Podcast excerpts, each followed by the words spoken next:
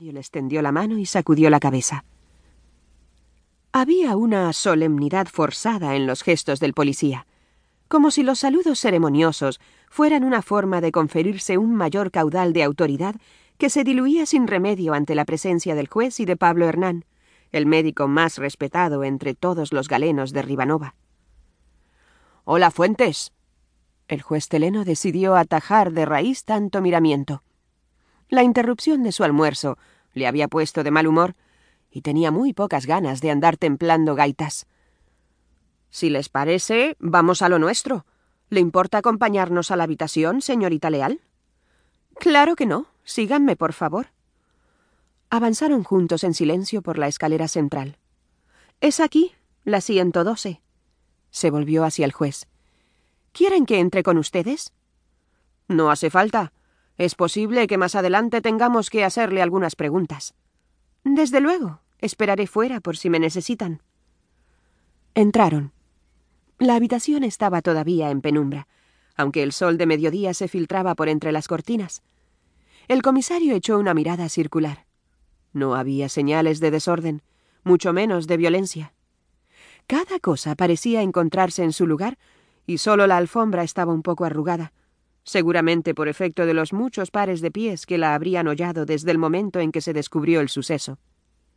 Había un vestido de mujer cuidadosamente doblado sobre una butaca.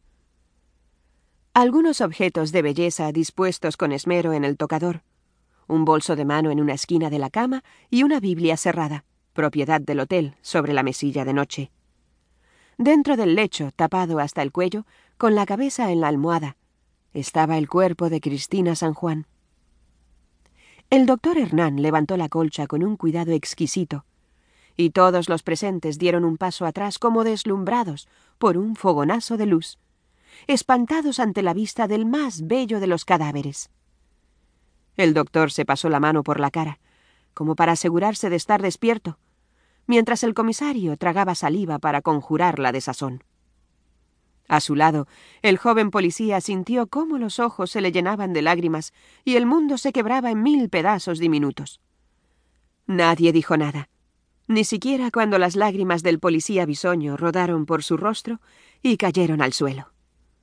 Se quedaron allí, contemplando anonadados la belleza extrema de aquella mujer que parecía haber preparado con tanta diligencia la escena de su muerte. Estaba completamente desnuda bajo la colcha de la cama.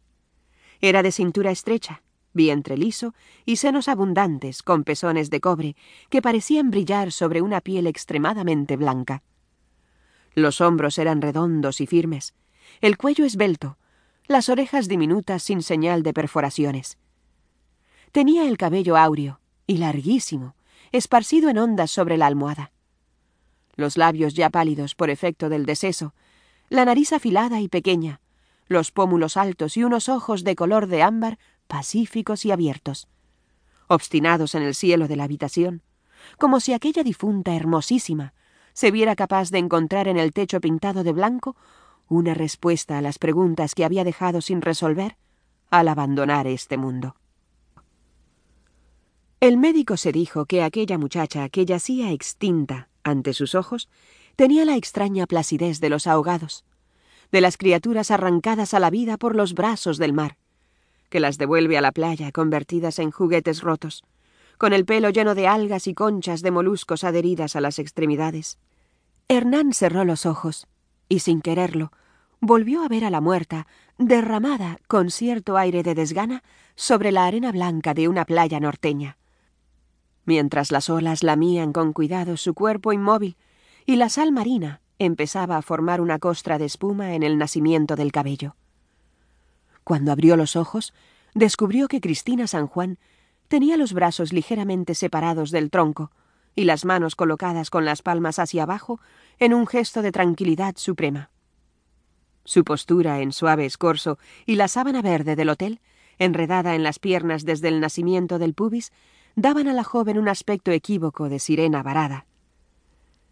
De la piel tierna emanaba un discreto perfume a flores frescas, como si la hubiesen frotado con agua de colonia justo antes de entrar en la cama, y el cabello desordenado sobre el almohadón parecía próximo a flotar agitado por el aire del invierno.